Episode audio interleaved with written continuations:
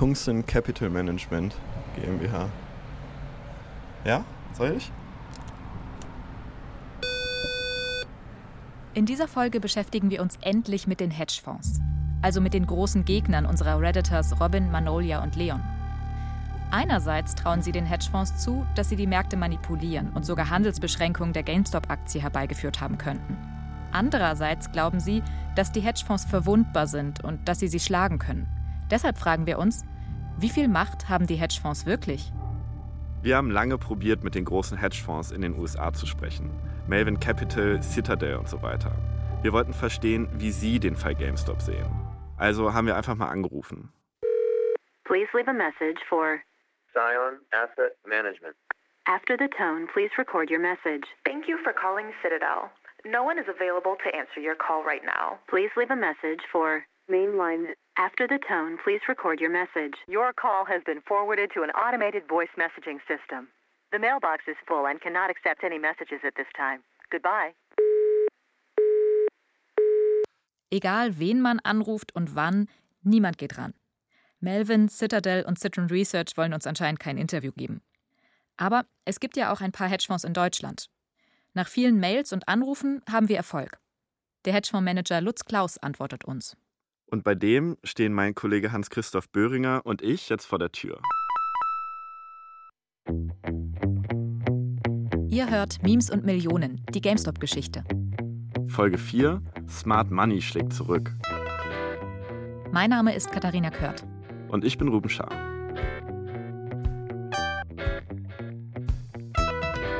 Lutz Klaus arbeitet bei Tungsten Capital Management. Sein Büro ist in einem ruhigen Stadtteil von Köln. Eine Treppe hoch und schon stehen wir vor ihm. Er wartet an der gläsernen Eingangstür. Hinter ihm im Foyer liegt so ein komischer Teppich aus Gummi.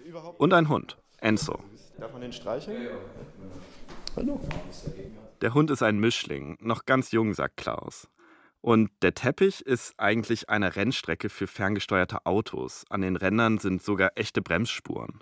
Eigentlich nutzen wir das so auf Messen, wenn wir irgendwo um Investorengelder buhlen, dann muss man sich irgendwas einfallen lassen. Und weil ich selber Rennfahrer bin, haben wir dann eben dieses Ding und jetzt seit Covid waren wir halt nirgends mehr und dann haben wir den hier ausgelegt und ab und zu spielen wir dann mal. Lutz Klaus ist etwa 50, er sieht aber viel jünger aus. Er trägt Jeans, ein weißes Hemd und eine Brille mit schwarzem Rahmen. Ja, das ist hier quasi die Einsatzzentrale. Also wir managen Gelder für unterschiedlichste Investoren, oder wie man so schön ökonomisch sagt, Kapitalüberschusseinheiten. Unser Kerngeschäft ist es, Institutionen abzusichern. Absichern klingt nach langweiligen Versicherungsunternehmen. Nur, dass Klaus Unternehmen keine Autounfälle, sondern das Aktiendepot seiner Kunden absichert. Auf Englisch heißt das Hedgen, daher auch der Name Hedgefonds. Im besten Fall ist ein Hedgefonds so eine Art unsinkbares Schiff. Es soll mit den Marktschwankungen klarkommen, egal ob die Kurse gerade steigen oder fallen. Und das funktioniert so. Hedgefonds wetten nicht nur auf steigende Aktienkurse, in der Finanzsprache heißt das Long gehen, sondern auch auf fallende Aktienkurse. Short gehen heißt das dann. Wenn uns Leute fragen, könnt ihr das nicht mal einsetzen, um uns äh, aus einem Euro zwei zu machen, dann können wir das auch mal für machen. Aus einem Euro zwei machen. Okay. Nur bei Lutz Klaus geht es eher darum, aus 20 Millionen 40 Millionen zu machen. Also du könntest bei uns theoretisch investieren, ja, nicht in jedes Produkt, aber in manche. Ähm, Warum nicht in jedes?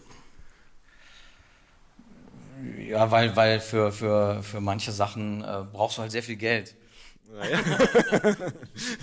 und ich unterstelle mal, da du noch arbeiten musst, dass du vielleicht gar nicht hast. Ne? Ja. Ähm, aber na, aber grundsätzlich kann das äh, jeder.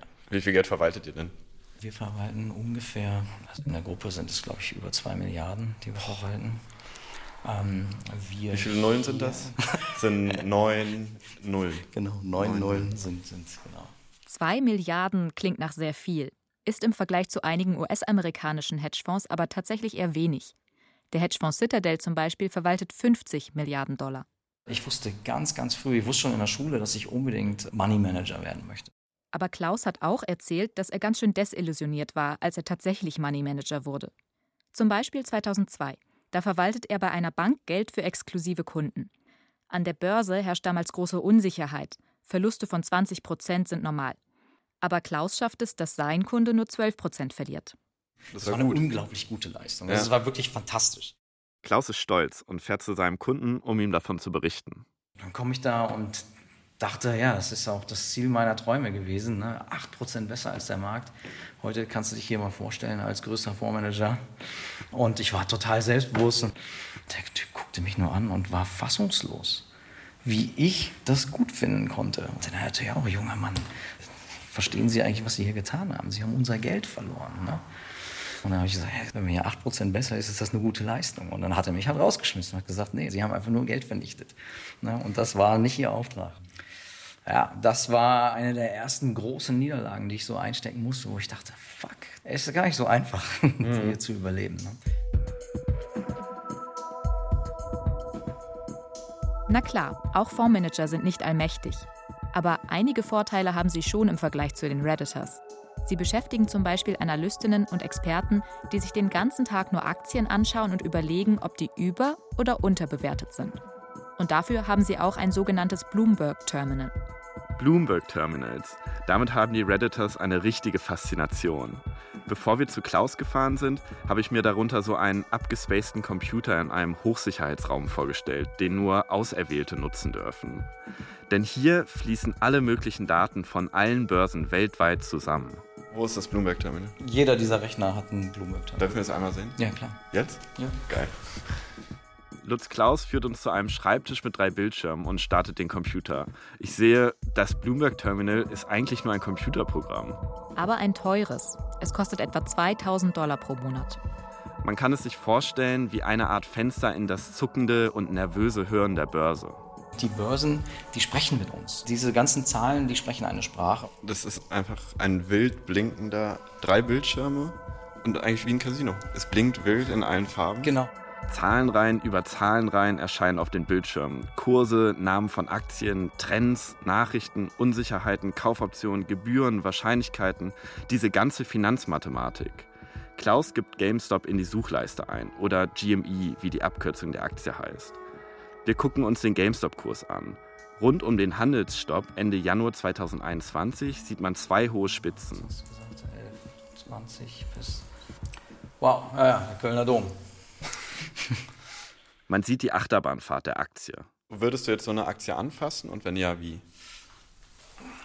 Erstmal bin ich davon, wie jeder wahrscheinlich Hedgefondsmanager, bin ich davon überzeugt, dass die Aktie hoffnungslos zu teuer ist. Ne? Mit 30 ist diese Aktie total überbewertet und wahrscheinlich ist sie noch nicht mal 10 wert. Okay, so weit, so erwartbar von einem Hedgefondsmanager. Aber dann sagt Klaus etwas, das mich überrascht. Und irgendeine Crowd hat sich dann eben dazu entschlossen, diesen Hedgefondsmanagern den Kampf anzusagen. Und das haben sie verdammt gut gemacht. Wenn man die mal ärgern wollte, äh, dann haben sie es geschafft. Ich hätte nicht gedacht, dass ein Hedgefondsmanager so viel Bewunderung für Redditors hat. Ich dachte, der hält sie für Dump Money. Im Prinzip waren sie die besten Broker aller Zeiten. Ja, weil sie es echt geschafft haben, so eine Horde an jungen Leuten, an vielen kleinen Geldern so in eine Richtung zu pressen, dass es plötzlich wie ein gigantischer Investor war, wie Gordon Gecko aus Wall Street. Er selbst würde für seine Kunden nicht in GameStop investieren, sagt Klaus. Aber das liegt vor allem daran, dass die Aktie nicht zum Portfolio des Hedgefonds passt. Was ich meinen Söhnen raten würde, wenn sie 100 Dollar hätten, das Beste, wenn du eine Bubble entdeckst, eine Bewertungsblase entdeckst, ist das einzig Rationale, was du tun kannst, ist, das zu kaufen. Weil du kannst nur 100% verlieren, aber du kannst ja 5, 6, 700% zu gewinnen. Ich finde das ziemlich krass, dass er das gut findet. Ich halte es für viel wahrscheinlicher, dass man als Kleinanlegerin dafür dann doch nicht den richtigen Zeitpunkt erwischt und sein ganzes Geld verliert.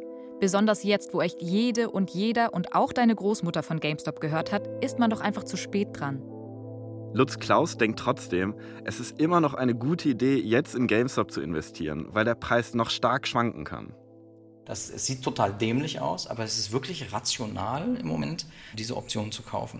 Und deswegen sind die Jungs, die dahinter stehen in diesen Reddit-Foren, also so unsere Generation, äh, so, so wirr sich das eben anhört, die Jungs sind schon smart. Also einige davon haben es wahrscheinlich wirklich verstanden. Kurzer Einschub. Wenn ihr diesen Podcast hört, ist das, was Lutz Klaus sagt, schon ein paar Monate alt. Und überhaupt solltet ihr keine Investmententscheidungen basierend auf einem Podcast treffen. Informiert euch aus mehreren Quellen und entscheidet euch bewusst, wie viel Geld ihr wo reinsteckt. Zurück zu Lutz Klaus. Wenn man jetzt jung ist und einem das Geld scheißegal ist, ist es nicht blöd, da jetzt wieder rein zu investieren. Denn es kann durchaus sein, dass die Aktie demnächst wieder 300 Dollar wert ist. Was mir auffällt, bei Klaus geht es immer um die Jungs. Und auch da nur um die, die es sich leisten können, ein paar tausend Euro zu verlieren. Ich finde, das sagt schon ziemlich viel über seine Welt. Traden wirkt ein bisschen wie ein Ding, das Männer mit viel Geld machen und dann erzählen sie, wie abgefahren das alles ist. Nach den Menschen, die bei diesen hochriskanten Wetten verlieren, muss man Klaus schon explizit fragen.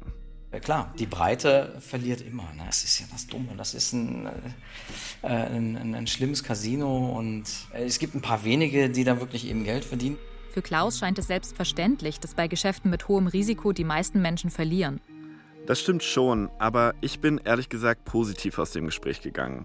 Wie Klaus von den Redditors spricht zum Beispiel, das erinnert mich an früher, ans Zocken, wenn man dem Gegner nach einem Spiel schreibt, hey, good game.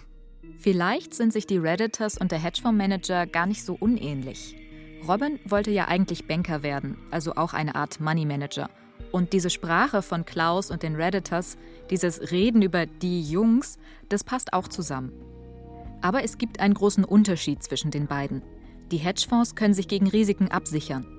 Es ist ein bisschen so, als würden Hedgefonds und Redditors Poker spielen. Aber die Redditors an einem Tisch und die Hedgefonds an 100 Tischen gleichzeitig. Irgendwo gewinnen sie dann immer. Gehen wir nochmal zurück in der Zeit. Es ist Donnerstag, der 18. Februar 2021. Der GameStop-Kurs ist im freien Fall. Ende Januar war er bei mehr als 400 Dollar. An diesem Tag, Ende Februar, liegt er bei etwa 40 Dollar. Es geht immer noch um die Frage, ob die Neo-Broker mit den Handelsbeschränkungen den Markt manipuliert haben. An diesem Tag beschäftigt sich sogar der amerikanische Kongress damit.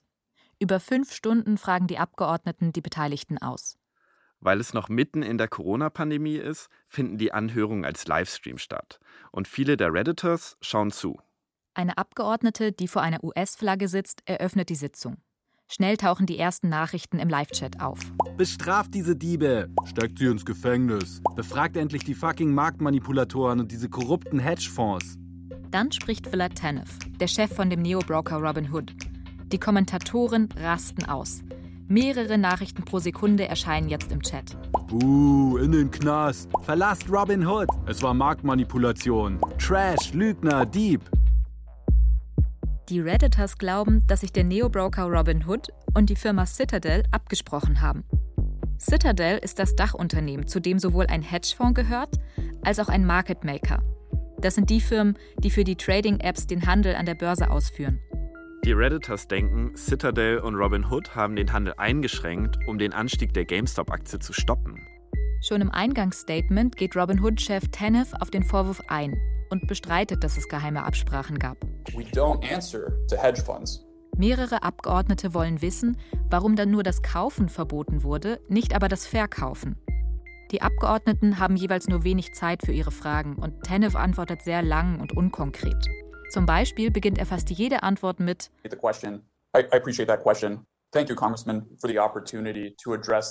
Die Redditors im Live-Chat sind genervt. Das sind nicht die Antworten, die sie hören wollten. Nur eine Person in der Anhörung feiern sie ab. Keith Gill, alias Deep Fucking Value. Der Typ mit den Katzenbaby-T-Shirts, der den Hype losgetreten hat. Er hat extra für die Redditors ein paar Insider mitgebracht. A few things I am not. I'm not a cat. Hinter ihm hängt ein Bild von einer Katze, die sich an etwas festhält. Darunter steht der Satz Hang in there, also halt durch oder eben halte GameStop-Aktien. Und dann liefert ein Abgeordneter noch eine super Vorlage. Er fragt, ob Deep Fucking Value heute wieder GameStop-Aktien kaufen würde. You recommended uh, GameStop uh, before. Would you buy their stock now at roughly 45? It started at 48 earlier today. For me personally, yes. Der Abgeordnete lacht und der Live-Chat rastet aus. Raketen, Diamanten und Herzen fluten den Chat. Die Message ist, wenn er hält, halte ich auch.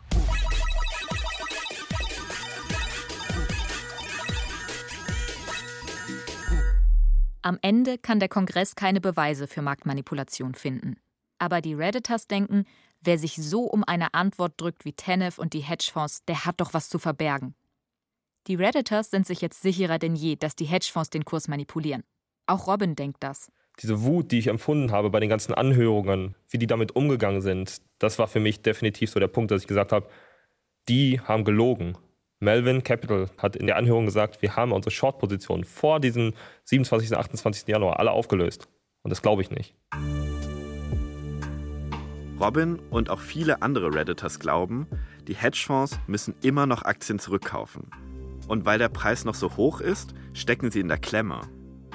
Robin vermutet, dass die Hedgefonds die Reddit-Community überwachen und versuchen, die Stimmung in den Foren zu beeinflussen. Alles in der Hoffnung, dass die Redditors ihre Aktien verkaufen und der GameStop-Preis dann endlich fällt. Die Hedgefonds nutzen künstliche Intelligenz, die nutzen Bots, um diese Subs zu infiltrieren, um Daten abzugreifen und auch darauf zu posten, um ein Gefühl in der Community zu erwecken, dass hier irgendwas nicht stimmt. Es ist schwer zu unterscheiden, was ist legitime Kritik und was ist einfach eine Verschwörungstheorie. Einmal postet Robin auf Reddit, ich laufe durch die Straße und fühle mich losgelöst von der Realität, wie ein Zombie. Ich kann mich nicht auf die Arbeit konzentrieren.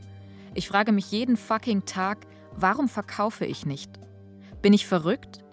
Kann es sein, dass das alles eine Verschwörungstheorie ist? Aber ich kann keinen fucking Fehler in meinen Rechnungen finden. Also hält Robin und findet Bestätigung auf Reddit. Da war natürlich Reddit ein Rückzugsort. Da sind Leute, die viel, viel, viel schlauer als ich sind mit denen ich auf dem Niveau darüber reden konnte, ohne verrückt zu klingen. Und das war im privaten Leben schon ein Problem, ja. Dass die Hedgefonds die Subreddits infiltrieren, die Daten abgreifen, die Community überwachen, das habe ich auch schon von Leon gehört und erstmal nicht ganz ernst genommen. Aber dann habe ich einen Mann gefunden, der alles, was wir bisher gedacht haben, auf den Kopf gestellt hat. Stefan Nann. Nann hat vor zwölf Jahren Stockpulse gegründet. Das ist eine Firma, die Daten analysiert. Was Stockpulse genau macht, das haben mein Kollege Hans und ich uns vor Ort angeschaut. Die Firma Stockpulse sitzt in Bonn in der Innenstadt über einem französischen Café. Ah, hier, da ist er eigentlich. Da steht auch Stockpulse. Stockpulse und so ein, ein Aktienkurs. Hältst du kurz?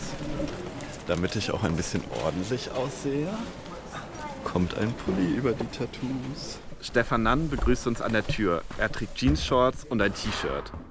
Er sieht eher aus wie ein Kumpel, den wir in seiner WG besuchen, nicht wie ein Marktanalyst. Ach, dann bin ich ja nicht der Einzige, der leger gekleidet ist. Ich nicht. Nann führt uns durch die Altbauwohnung, die Stockpulse als Büro nutzt. Wir setzen uns in den kleinen Konferenzraum. In der Ecke steht ein großer schwarzer Serverschrank, der aussieht wie ein Getränkeautomat. An der Wand hängt ein Schwarz-Weiß-Foto von der Bullenskulptur an der Wall Street. Stefan Nann hat Stockpulse vor zwölf Jahren mit seinem Mitbewohner gegründet. Er erzählt, wie schwer es damals war, den Leuten zu erklären, was Stockpulse eigentlich macht. Aber dank GameStop versteht es heute jeder in der Finanzwelt. Bei Stockpulse haben wir uns darauf spezialisiert, Nachrichten aus Social Media einzusammeln und werten auf der Basis dieser Daten, die wir da einsammeln, verschiedene Dinge aus. Also wir nennen das alles Emotional Data Intelligence. Der Stockpulse-Algorithmus wertet Plattformen aus, sowie Reddit, Twitter und Discord. Die Firma schaut sich dort an, was die Nutzerinnen über Aktien sagen. Welche Emotionen stecken in den Posts? Das ist das, was wir versuchen rauszufiltern, weil die Hypothese ist, dass gerade diese Gefühle und diese Spekulation am Finanzmarkt ein sehr großer Treiber dafür sind, dass sich Aktienkurse bewegen. Wenn nicht sogar der größte Treiber. Normalerweise guckt man sich am Aktienmarkt die Daten einer Firma an, in die man investieren will. Zum Beispiel, wie hoch sind die Gewinne? Wie solide ist das Management? Und was planen sie für die Zukunft? Aber laut Stefan Nann ist inzwischen wichtiger, was Leute wie Robin, Leon oder Manolia online über eine Aktie schreiben. Zu unseren Kunden gehören Hedgefonds, Börsen, Banken, wie die Auswertung der Posts funktioniert, zeigt uns Nan auf seinem Laptop. Das ist ja mega cool. Das ist jetzt halt unser System. Auf einem Bildschirm an der Wand laufen in Echtzeit Kommentare von Usern überall auf der Welt zusammen.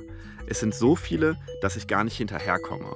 Wir müssen das auch drosseln, sonst wirst du gar nichts mehr sehen. Okay. Weil wir haben 1000 Nachrichten pro Sekunde. Ja. Es geht um Gold, um Bitcoin, um GameStop und um andere Aktien, die Nan gerade beobachtet. Hier laufen Daten von allen möglichen Websites ein, auf denen über Aktien geredet wird. Es ist so, als würde man in jedem Café der Stadt jedes Tischgespräch abhören und dann all die Gesprächsfetzen daraus sammeln, in denen es um Kryptowährungen oder Aktien geht. Das heißt doch, diese Erzählung der Redditors, dass sie überwacht werden, das ist gar keine Verschwörungstheorie. Das stimmt. Sie werden überwacht. Wenn du auf irgendeinem Finanzforum irgendetwas zu GameStop postest, kannst du dir so gut wie sicher sein, dein Kommentar ist in Stefan Nanns System. Und während die Nachrichten von den Plattformen in Nanns System aufploppen, arbeitet im Hintergrund eine künstliche Intelligenz. Sie sortiert und kategorisiert den Inhalt. Um welche Aktie geht es? Wie ist die Einstellung der Autorin, eher positiv oder negativ? Stefan Nann hat die KI an die Sprache der Redditors angepasst. Reddit hat damals während GameStop eine neue Sprache erfunden letztlich. Also das war so Hodl für Halten, Diamond Hands, Paper Hands, Apes, MOAS, das ist M-O-A-S-S, Mother of All Short Squeezes. So wird GameStop bezeichnet. Oder jetzt alles, also wenn irgendwo sowas jetzt wieder im Busch ist, dann sagen alle hier Next MOAS. Und das dann eher positiv. Und das muss die KI dann halt als positiv auch erkennen. Die KI springt also auf diese Wörter an. Long oder Diamond Hands klingt so, als findet da jemand eine Aktie vielversprechend. Die Nachricht erscheint dann grün auf dem Bildschirm. Short oder verkaufen klingt eher negativ. Die Nachricht erscheint rot hinterlegt. Ich wollte nur mal fragen, äh, aber solange wir halten, das ist einfach nur Wert verkauft. Geh raus. Hoddle. To the moon. Verkauft. Der Crash ist jetzt schon seit sechs Dump that. Diamond Hand. Je nachdem, wie die Stimmung im Internet ist, kann ein Kurs steigen oder fallen. Natürlich weiß niemand sicher, wie sich ein Kurs entwickelt. Aber Nan kann die Wahrscheinlichkeit berechnen, mit der ein Kurs steigt, und das reicht oft, um einen Vorteil zu haben. Und dann sagt Nan noch was, das mich total umhaut. Ich erinnere mich an eine Sache, dass uns einer der größten Hedgefonds in dem ganzen Spiel ganz viel Geld verloren haben. Die haben mich angerufen in der Zeit. Ich weiß nicht mehr genau, wann das war, aber das muss deutlich vor diesem Peak gewesen sein. Also die wussten irgendwas, bin ich mir 100% sicher. Krass. Also ein Hedgefonds, der GameStop geschortet hat, ruft vor dem Short Squeeze bei Stockpulse an und fragt nach Daten. Genau, Nan will den Namen nicht sagen, aber es ist klar, um wen es hier geht. Melvin Capital. Melvin Capital, das ist der Hedgefonds, der Milliarden bei seiner Wette gegen GameStop verloren hat und fast pleite gegangen wäre. Ich stelle mir das so vor. Zu irgendeinem Zeitpunkt haben die Analysten bei Melvin Capital bemerkt, dass sie sich mit ihrer Wette gegen GameStop total verschätzt haben. Ihnen wird klar, dass es richtig teuer für sie werden kann und dass es um Milliarden geht. Und dann rufen sie in Bonn an, bei einem kleinen Unternehmen, das niemand kennt, und fragen um Hilfe? Ich finde das krass. Melvin hat die Redditors offenbar total unterschätzt und ist zu dem Zeitpunkt einfach nur noch ratlos. Okay, und wie geht's dann weiter? Melvin Capital kauft die Daten dann doch nicht. Aber Nan sagt, seitdem haben die Hedgefonds Reddit im Blick. Sie wollen beim nächsten Hype dabei sein, nur halt mit viel weniger Risiko als die Kleinanleger. Im Grunde können Sie mit Hilfe der Daten von Stockpulse zum richtigen Zeitpunkt investieren. Also wenn der Hype auf Social Media gerade erst losgeht und der Kurs noch niedrig ist. Und Sie können verkaufen, wenn der Kurs hoch ist, aber die Systeme schon anzeigen, dass die Community langsam das Vertrauen in die Aktie verliert. Stefan Nann hat seit GameStop auf jeden Fall keine Probleme mehr, der Finanzwelt zu erklären, was Stockpulse macht. Ja, das hat alles verändert, würde ich sagen. Also da hat jeder gesehen, der auch vom Aktienmarkt irgendwie wenig Ahnung hat, was da abgeht und dass das tatsächlich die Macht hat, Kurse zu bewegen.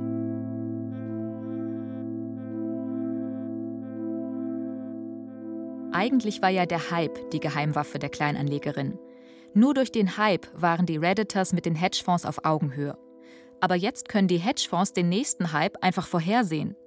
Das heißt doch, GameStop könnte das erste und das letzte Mal gewesen sein, dass Kleinanlegerinnen den Hedgefonds so gefährlich werden konnten.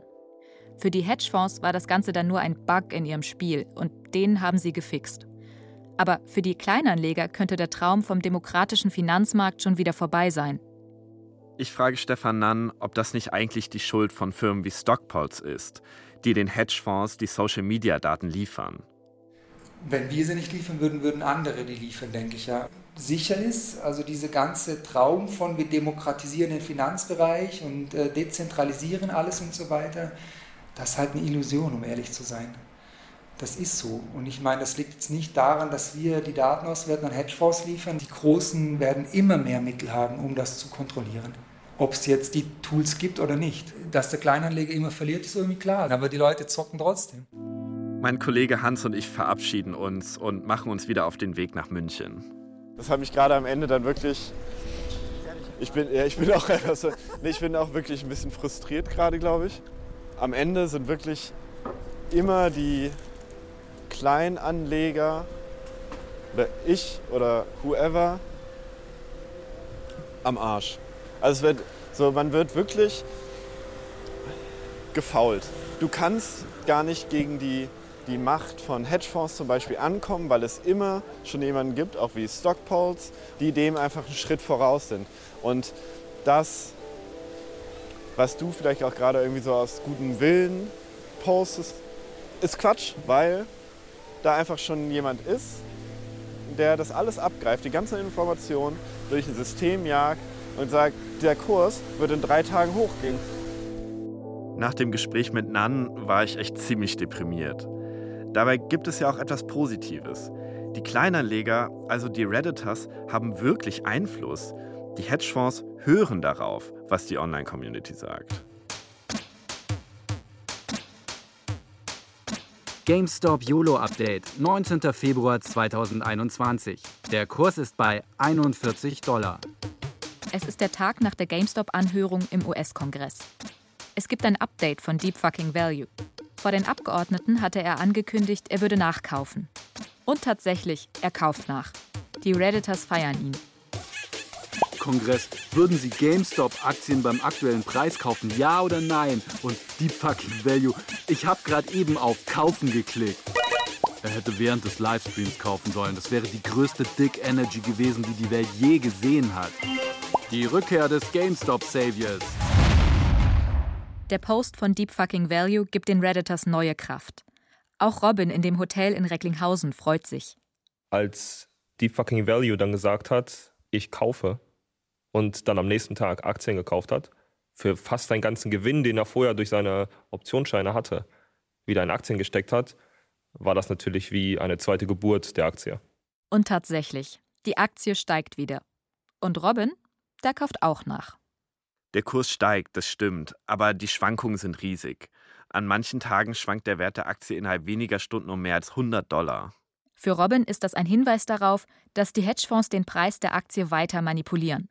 Er verfolgt den Kurs ständig am Handy, zum Beispiel einmal im März, als der Preis besonders stark springt.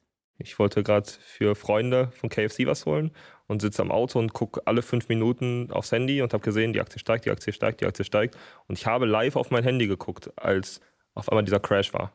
Der Preis fällt plötzlich. Und nach einigen Minuten steigt er wieder. Ich glaube, ich bin stehen geblieben. Ich glaube, das Essen ist kalt geworden. Ich habe erstmal durchgeatmet und überlegt, warum kann das jetzt passieren? Das war für mich ein riesen Aha-Moment. Da stimmt etwas nicht. Das war für mich die letzte große Bestätigung zu dem Zeitpunkt, die ich benötigt habe, dass die Leute, die die Aktie geschortet haben, dass die immer noch da sind. Robin denkt, das ist für eine Aktie kein normales Verhalten. Er ist sich sicher, es muss Manipulation geben. Und dass die Hedgefonds noch offene Short-Positionen haben, für die sie die Aktien zurückkaufen müssen. Am 16. April 2021 postet Deep Fucking Value, der Typ, der den Hype überhaupt erst gestartet hat, das letzte Mal auf Reddit. GameStop YOLO Update, 16. April 2021. Der Kurs ist bei 155 Dollar. Seine GameStop-Aktien sind jetzt über 30 Millionen Dollar wert. Einen Tag später lädt er noch ein kurzes Video auf YouTube hoch, einen Ausschnitt von einem Stream. Auf Twitter postet er noch ein paar Katzen-GIFs. Dann Stille. Deep Fucking Value, der die Redditors immer bestärkt hat zu halten, taucht unter. Der Prophet ist weg. Jetzt sind die Redditors auf sich allein gestellt. Robin entscheidet, er will trotzdem weiterhalten. Und er will die anderen überzeugen zu halten. Auch Freunden außerhalb von Reddit erzählt er von GameStop. Ich habe denen danach auch gesagt, das ist das beste Lotto-Ticket, was du in deinem Leben jemals kaufen kannst. Bessere Gewinnchancen hast du nicht. Und die vertrauen jetzt auch der Sache. Robin ist auch deshalb so überzeugt, weil er glaubt, dass die Redditors den Hedgefonds Betrug nachweisen können. Und zwar bei einem Termin, der bald ansteht. Am 9. Juni 2021. Da findet in der GameStop-Zentrale in Texas die Jahreshauptversammlung der Aktionärinnen und Aktionäre statt. Ihr erinnert euch, dass Robin meinte, die Hedgefonds wie Melvin haben noch nicht die Shorts geclosed, also die Aktien noch nicht zurückgekauft. Das wird jetzt wichtig. Die Theorie der Redditors geht nämlich so. Die Hedgefonds haben eine illegale Variante des Shortens gemacht, sogenanntes Naked Short Selling. Das heißt, sie haben GameStop-Aktien verkauft, ohne sie vorher überhaupt zu leihen. Das ist verboten. Wenn das stimmt, dann gäbe es auf dem Papier mehr als 100% Aktien.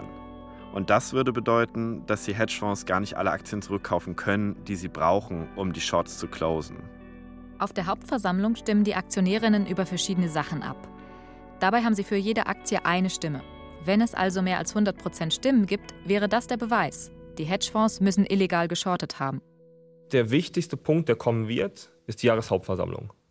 Wenn es dann nämlich so, wie alles vermuten, rauskommt, dass mehr Leute gewählt haben, als eigentlich Aktien existieren sollten, ist das schwarz auf weiß der Beweis, dass Naked Short Selling betrieben wurde. Das heißt, mehr Aktien wurden verkauft, als es eigentlich gibt. Ich glaube, dass wir eine Zahl sehen werden, die es noch nie zuvor in der Geschichte der Wall Street gegeben hat.